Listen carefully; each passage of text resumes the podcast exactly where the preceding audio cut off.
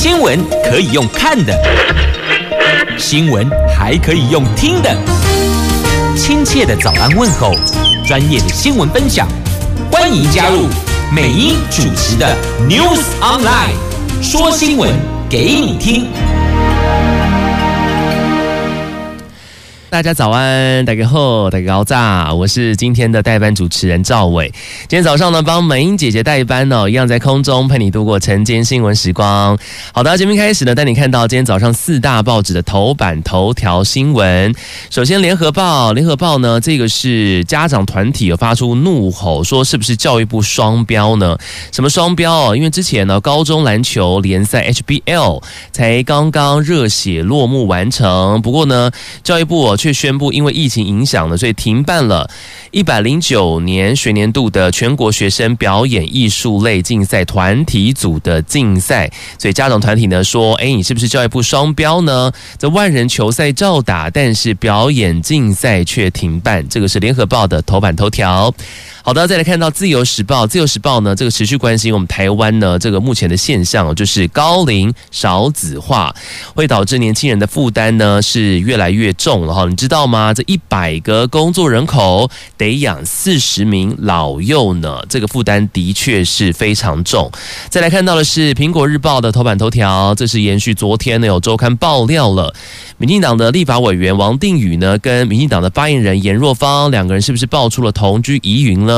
今天苹果日报呢是以头版的头条的标题哦来做处理哦，然后上面有写到说呢，呃，王定宇讲到说他们是房东房客的关系，但是颜若芳呢也提到了说呢，他事实上这个房子啊是其中有一间房间呐是八千元分租给王定宇哦，平常他说他大部分时间都是跟父母同住的哈，这个是两个人的同居疑云，今天也登上了苹果日报的头版的版面。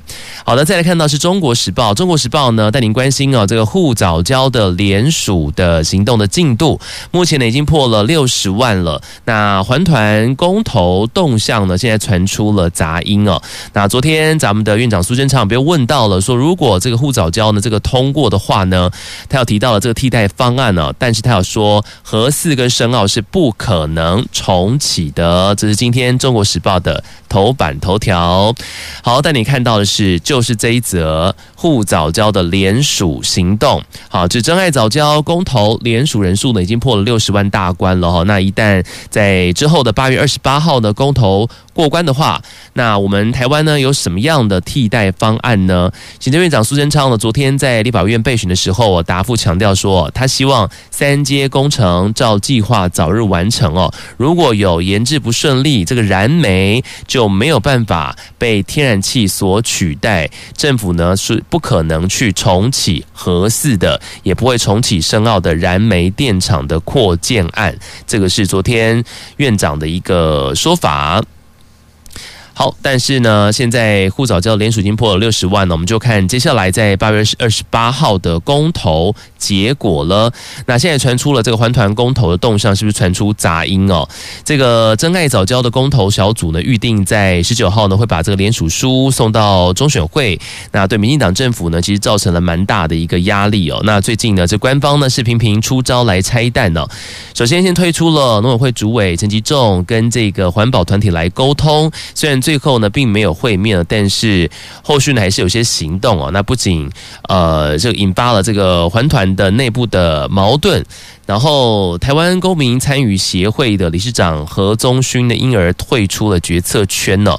那前环保署的副署长詹顺贵昨天也说呢，即使这个早教成案呐，只要双方沟通有共识，其实不一定要公投啊，以免浪费公帑。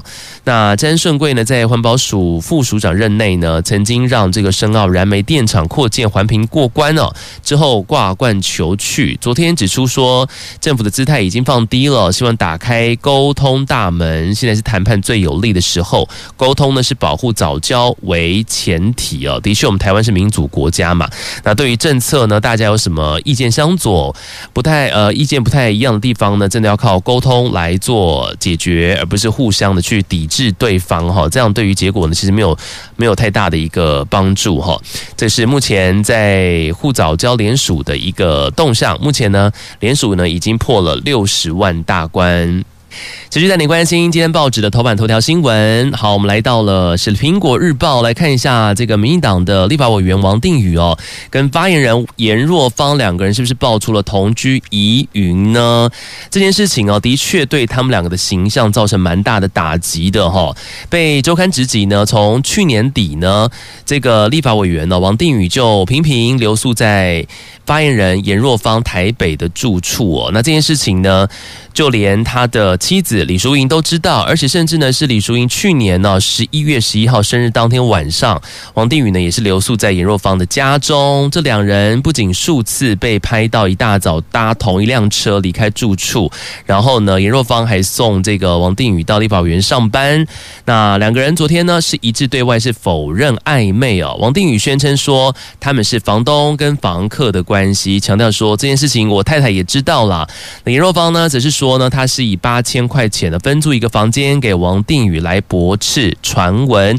好，为什么要分租房间呢？因为我们知道王定宇呢，他是呃这个台南那边的立法委员呢，家在台南呢，当然不可能在立法院上班，每天就是回家嘛，对不对？有时候呢会住在台北哦。不过这次被大家质疑的是呢，其实呃咱们的立法院呢有提供就是住处住宿的地方，然后给就是选区比较远的这些立法委员。那大家质疑说，诶，那既然有免费的住处，你为什么还舍近求远呢？这个是质疑的所在哈。那我们知道立法院呢有让这个选区比较远的立委哦，其实在台北就是有暂时居住的地方了。比方说像是有大安会馆啦、台北会馆，这个提供给涉及新竹以南的立委来登记使用。每个人呢是限登记两个房间。那王定宇呢也在植物园旁的台北会馆呢有登记了两个房使用哦。不过呢，苹果日报的报道说呢，但根据两个人呃，但根据那个长留宿台北会馆的立法委员来私下透露说呢，上一届还蛮常看到这个王定宇进出会馆的。他说这届呢就没有了，当然没有啊，因为他在台北另外租了一个房间呐、对不对？那严若芳呢，昨天也告诉苹果日报说，其实说是啊，这个周刊是看图说故事，误会大了啦。他是以月租八千块钱呢，把他的台北的这个房子呢住处的一间房间租给了王定宇，他自己。则是平常是跟他爸妈同住的。他说，王定宇呢近半年来哦，有提到说想要在台北租房子，而他平常呢是住在他爸妈家里哦。那有时候呢，颜若芳跑摊或是朋友聚餐太晚了，怕回家吵到爸妈，才会去住这间房子。他说次数不多。好，这个是他的一个回应。那至于相不相信，就留给大家自己来判断啦。这个是苹果日报今天的头版头条哦，这是延续昨天的周刊爆料。今天登上了头版的版面。好，再来看到的是联合报的头版头。家长团体就质疑说，教育部你双标啊？为什么呢？因为这个高中篮球联赛 HBO 啊，刚刚打完，但为什么要去停办这个一百零九学年度全国学生表演艺术类竞赛的团体组竞赛呢？教育部解释说，因为这个吹奏演唱会散播飞沫，恐怕成为这个防疫上的一个破口。但这个说法呢，显然很多的家长啊、师生团体哦，部分都很反弹哦。两天。破了五千人复议哦，家长团体呢，师生一再强调说呢，第一年停赛是意外，第二年再停赛就是教育部失职哦，呼吁教育部呢应该重新跟地方政府、学校、家长三方来协商，他们希望呢比赛可以延期，但是不要取消哦。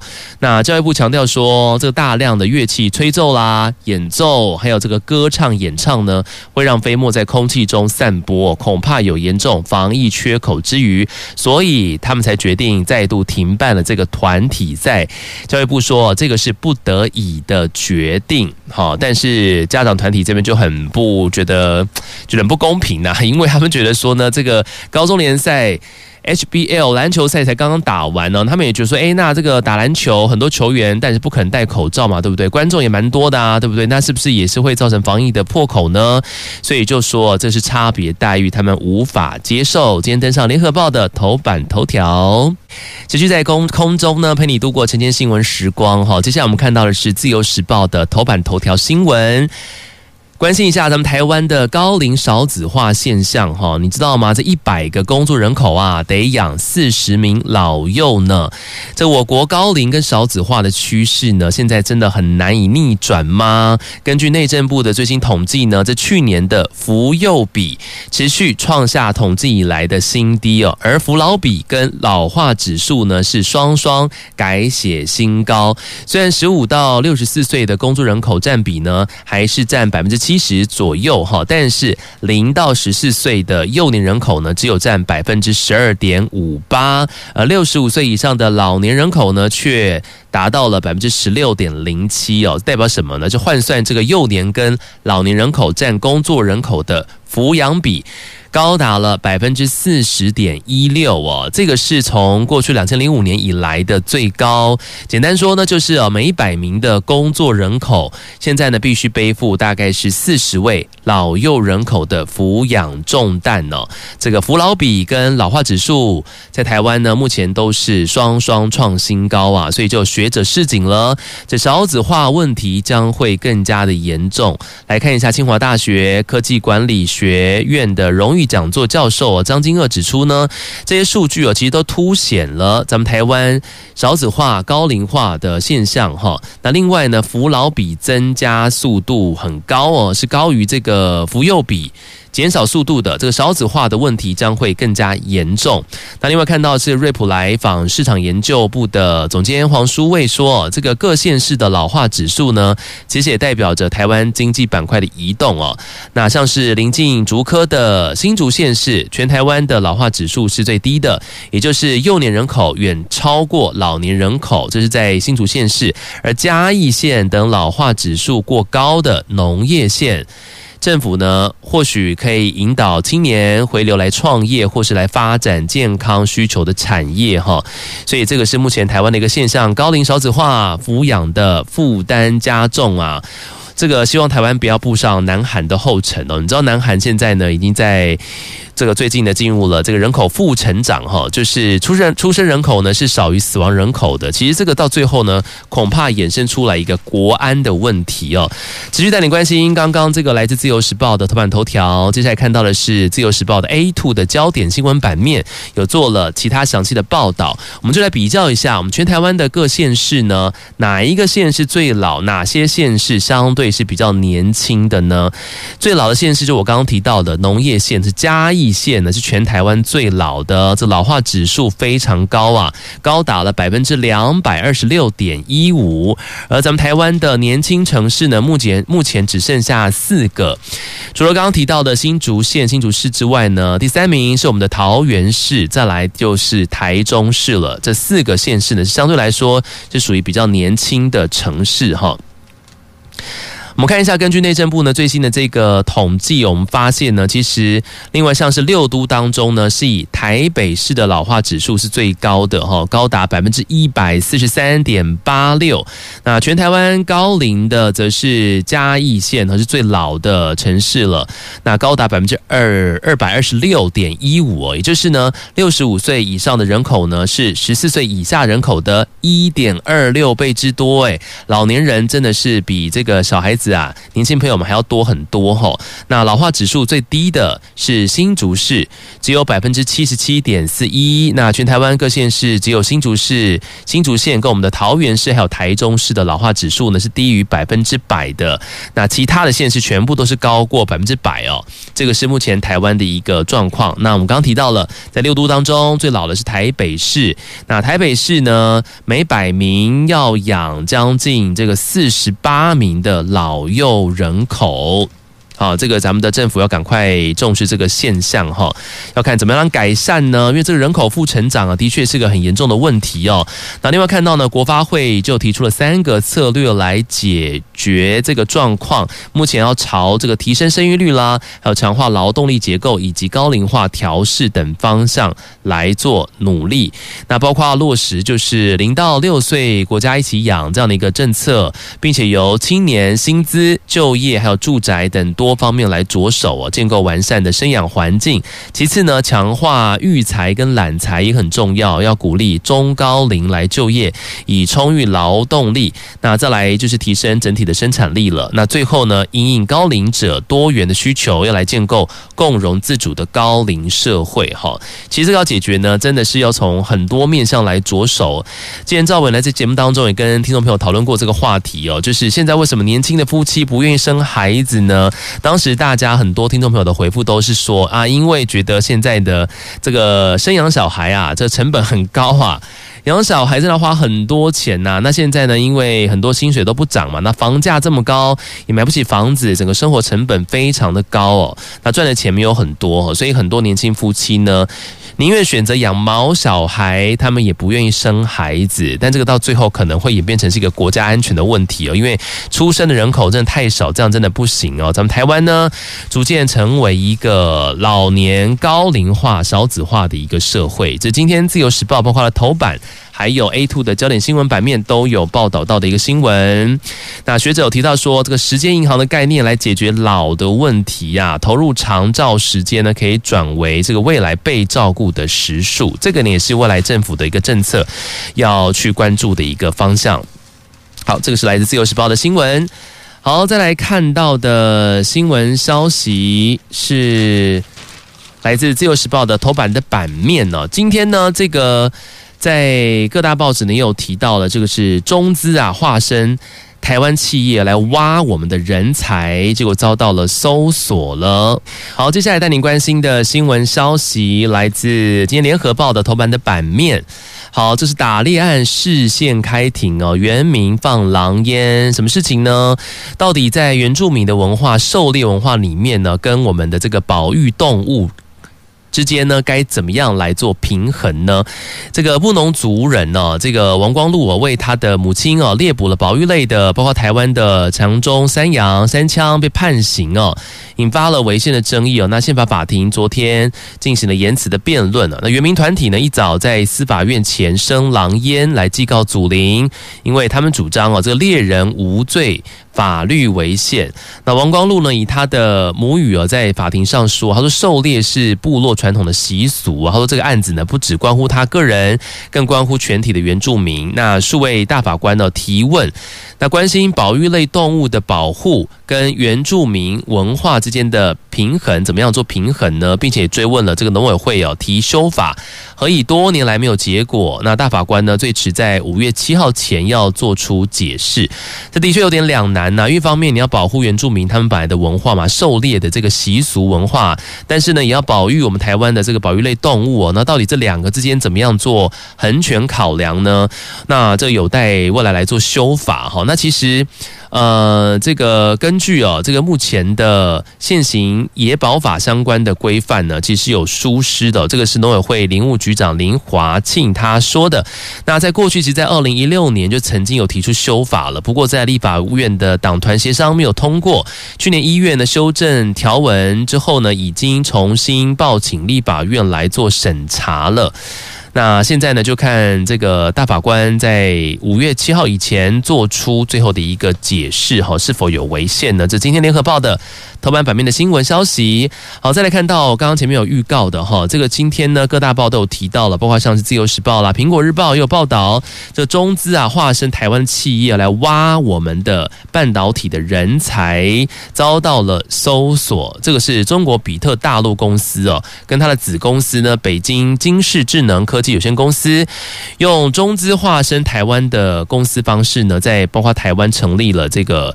他们的公司像是智新科技跟新道互联有限公司，那高薪挖角我国的研发人才啊，这三年来有超过了两百多人被挖走啊，这个很严重啊。这新北地检署呢，昨天依照了违反两岸人民条例、人民关系条例呢，来约谈了，包括了这个金氏的智能董事长吴正熙，还有副董事。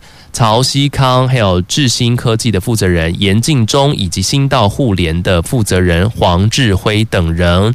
那减掉追查，这中国比特大陆呢是以设计比特币矿机定制晶片来著名的，所以它其实跨足了开发 AI 晶片呢。那通过了这个共同投资新创公司的方式呢，就是伪装成为这个呃台湾的公司，然后来挖我们的人才哦，跟我国 IC 设计公司前研发人员。像我刚刚提到的吴正熙、曹西康等人合作，哈，用这两个人出任金士智能的董事跟副董事，再透过这两个人呢去。呃，拉拢他们人脉的过去的旧部署一起加入哦。这三年来，超过了两百多人被挖走。怎么样挖呢？当然就是开高薪来利用我们台湾人哦，开超过了两倍的高薪哦。这三年来猎走了超过两百人之多。那减掉呢，约谈了十九个人，最后呢是不排除是违反营业秘密哦，同时呢是违反两岸人民关系条例来做侦办。好，这的确非常的严重，因为我们知道，我们台湾的半导体的产业链在全世界呢是举足轻重的地位哦，非常的重要。台湾的半导体，台湾的晶片呢是。很强的哈，那像像美国呢，也相当依赖我们台湾的晶片。那事实上呢，中国一直以来都很想要来做这方面的突破，所以透过了开高薪啦，挖走我们的人才或偷走我们的半导体的这个晶片制成的相关技术哦。其实过去呢都时有所闻，现在被剪掉来做调查了。其实我觉得这个是在各个产业都有发生的，不光只是在我们台湾非常有名的半导体哦，像是最近的这个凤梨的危机，其实也是哈，因为你现在你要知道在。中国啊，广东还有海南一带呢，大量种植我们台湾品种的，像是金钻凤梨等等这些品种呢，在他们那边落地生根了，大量的面积种植。那为什么是这样子呢？但就是有农民被挖角过去哦，他们也是透过了一些关系，开出了很高的利诱的方式，那诱引我们的农民呢，带着我们台湾多年开发这个凤梨的品种，还有。高级的农业技术到中国那边去栽种，那那你种了一大片，在中国落地生根之后，收成我们台湾的金钻凤梨，那他们怎么会需要我们台湾外销的凤梨呢？这个其实是一种，你要说养套杀也可以这么说啦。所以其实台湾人呢，真的好好想想哦。在面对眼前的这个短视近利之下，未来是否会给咱们台湾跟后代或整个农业、渔业整个产业带来很大的一个伤害呢？这个是值得政府要去重视的事情哦，也要这个依照相关的法律去做规定，保护我们台湾的相关产业，还有一些呃非常关键的技术，不能说让某些。从业人员呢，说带走就带走，这样的确是非常危险的一件事情啊。这今天也登上了《自由时报》，还有各大报纸，大家可以自行来做翻阅。中国来挖我们台湾的人才，尤其在半导体这个产业哦。我们看到，其实，在《苹果日报》今天有报道呢，中国多年来哦，这积极发展半导体，同时不断的向台湾来挖角人才。那对于这件事情呢，长期观察国内半导体产业的微区科技的总经理吴金荣说呢。中国过去呢，挖了很多的面板人才哦，现在已经赶超台湾了，不再挖面板人才。但是因为呢，美国卡住了半导体晶圆代工的高阶制造，因此高阶制造人才，包括了晶圆代工，还有 DRAM，还有 IC 设计呢，就成为了中国猎人头的一个标的。那但是他有观察到说，其实这两年来哦，到中国对岸去工作的咱们台湾的半导体人才呢，相较于过去呢是少很多。主要呢是因为包括像去年疫情严重嘛，对不对？很多人都不敢去中国工作。再来就是两岸关系呢，目前是不是那么好的？有些人对于过去的工作是有疑虑的哈。那再加上呢，美中科技战等等这些因素，都让台湾的半导体人才对于到中国工作，目前是持观望态度。那当然呢，中国那边就出了非常高的薪水，对不对？透过钱来去利用你。过去那边来工作，来去帮他们。那我们看到呢，我们的护国神山呐，台积电，其实呢，在这方面呢，也有一些应对方式哦。要怎么样积极留才呢？不仅是在薪资上面，跟每个人超过百万元的分红啊，用这个方式来去保留他们的人才，的确看起来呢，是蛮令人羡慕的哈。包括有像是结婚啦、育婴啊、人权、退休金、保险、职灾、休假、急难救助等等，很多的工作上面的福利。跟分红，用这样的方式来去留住我们台湾的人才。那包括像是有完整跟贴心的照顾等等哈，这些呢，我刚刚提到的很多，也许中国那边都是没有办法提供给我们台湾的工作的人才的。所以呢，这个是台积电呢在留才的部分吸引人的地方，是他们的一个重要的措施。今天也登上了报纸的报道，也跟大家来做一下分享。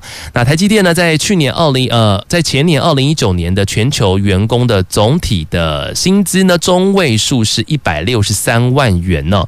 其中呢，台湾地区的新进的硕士毕业的工程师呢，全年的整体薪资呢，大概是三十一个月的本薪，这个是优于业界蛮高的一个水准的。那直接员工呢，平均整体的薪资大概是二十六个月的本薪哦，所以每个月的平均收入呢，是台湾基基本工资的三倍。那这些数字呢，就让很多的上班族非常的羡慕了哈。所以有这样的一个薪资分红跟公司的一些福利制度呢，用这样的方式来留住我们台湾的人才。这今天的苹果日报的报道。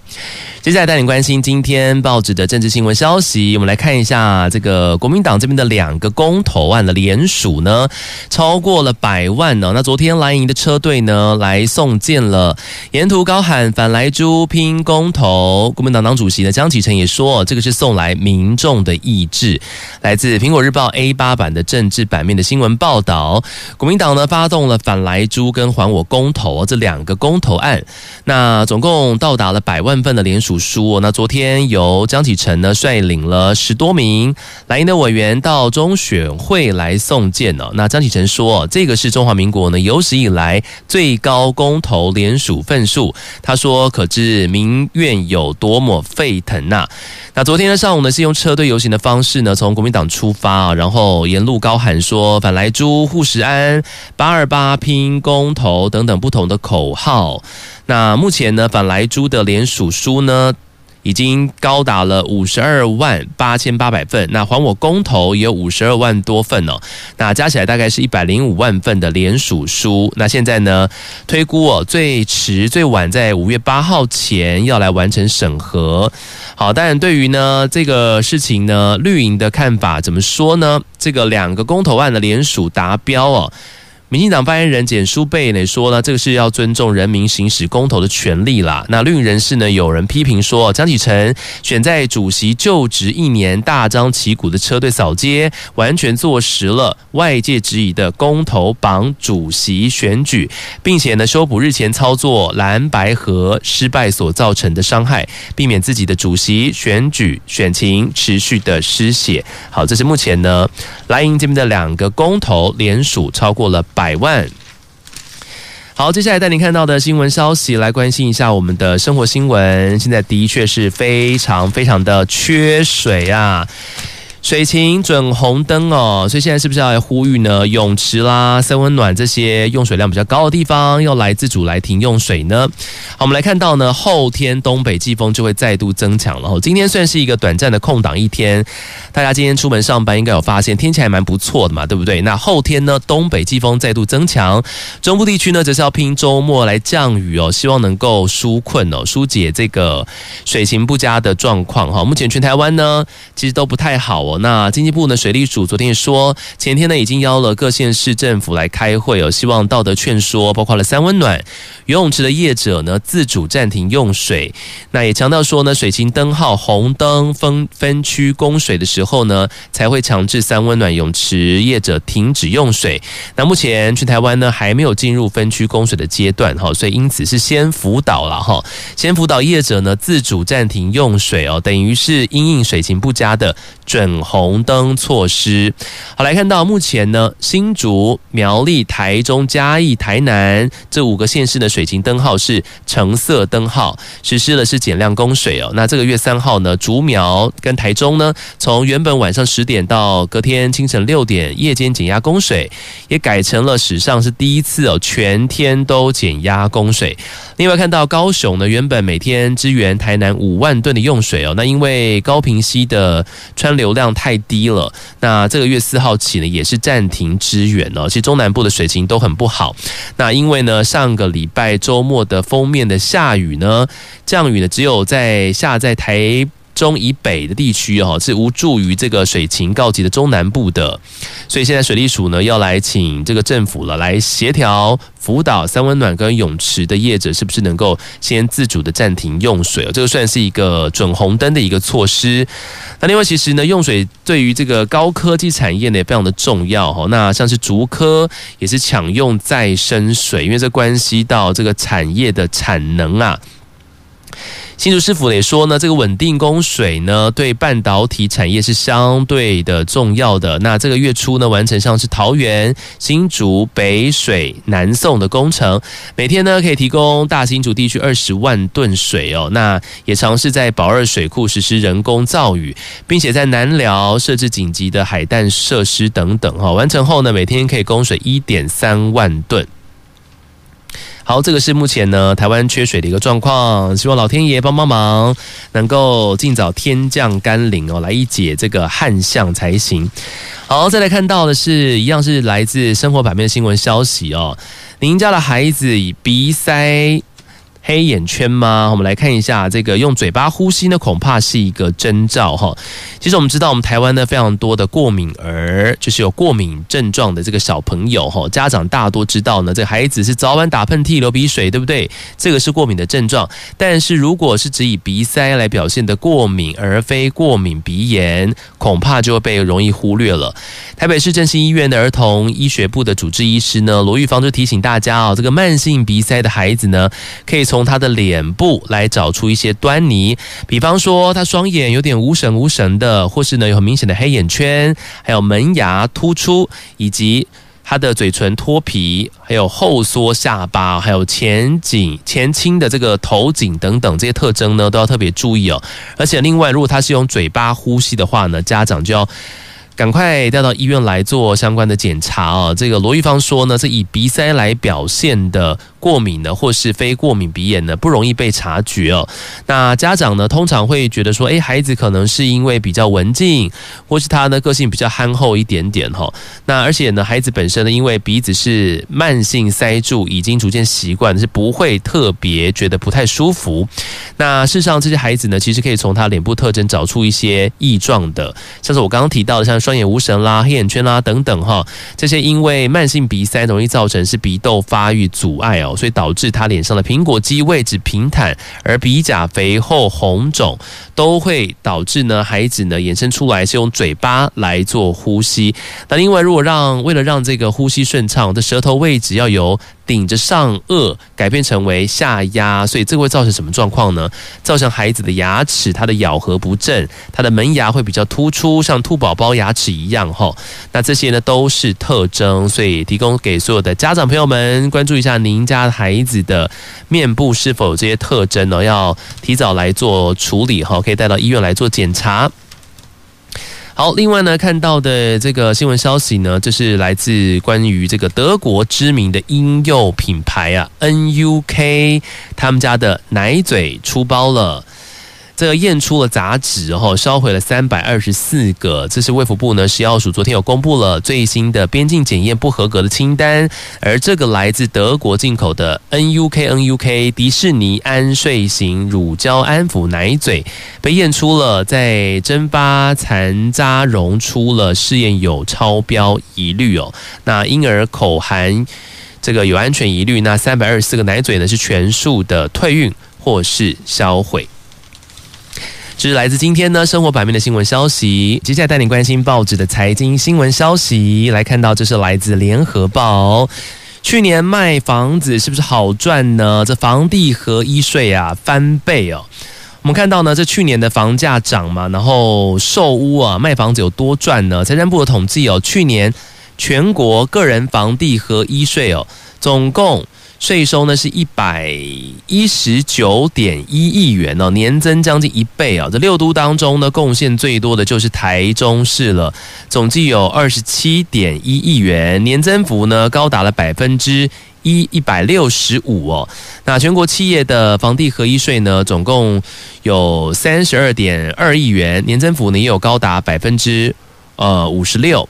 那房市热络呢，恐怕触动了政府敏感的神经哦。那就专家指出了，目前市场的资金很多啊，那自住买盘受到打炒房政策有限呢，但是投资短期交易的人呢，务必要再三来去衡量你的成本哈。那你会看到呢，为了抑制房市过热呢，政府去年不是有开始这个祭出了选择性信用管制吗？去年底的时候，还有这个红单稽查以及实价登录二点零等等这些打炒房的健全房市措施哦。后续要进行房地合一税跟囤房税修法。不过呢，今年以来啊，这个房市买气呢，其实看得出来还是蛮坚挺的哈。那六都呢，今年呢前两个月的建物买卖转移转动数呢，就创下近十年的新高哦。就业者呢估计呢，今年的房市三二九档期呢推案量呢，可望写下历年同期新高的记录。好，即使呢政府有持续的不断的在打炒房，但是目前呢看起来今年的房市还是蛮热的哈。这个是今年联合报的今天联合报的财经新闻要闻。好，再来看到这个是中国时报，中国时报来看一下，我们二月份哦。物价呢涨了百分之一点三七哦，这也创下了一年的新高。这是受到了农历春节之前的需求影响哦。主计处呢昨天有公布了二月份消费者的物价指数，就是所谓的 CPI 年增率呢百分之一点三七哦，创下一年来新高。那如果排除了就是春节过年这个月份的干扰呢，今年前两个月。的平均 CPI 的年增率呢是百分之零点五九，核心 CPI 呢是百分之零点八四哦。那主计处呢，检任市场。曹志宏解读说，这个核心 CPI 呢维持在百分之零点八左右哦，这是近二十年平均值。国内物价呢堪称平稳哦，没有通膨的疑虑。但是呢，近来的油价跟国际原物料上涨，他预估呢三月、四月接下来的物价涨幅可能会扩大。好，另外看到财经新闻消息，这是我们台湾的二月的出口是优于预期的哦。三月接下来呢，报纸标题写到说呢，是会春暖花开呀，将会重回三百亿美元，年增率呢是上看两成。这新兴科技发展呢，像是有宅经济跟远距商机等等呢，是持续的延烧嘛。那财政部呢，昨天有公布了二月出口统计哦，出口额是两百七十七点九亿美元，年增率呢是百分之九点七哦。这不仅淡季显得不淡之外，还持续的畅旺。那财政部呢是以春暖花开来形容未来的出口，预期下个月接下来呃呃这个月啊三月份的出口呢，出口额将会回到了三百亿美元以上哦。这年增率呢将高达百分之十五到百分之二十的双位数成长，这个对台湾来说是一个好消息。好，另外看到财经新闻消息是，记忆体涨价，台厂逐利调整产线。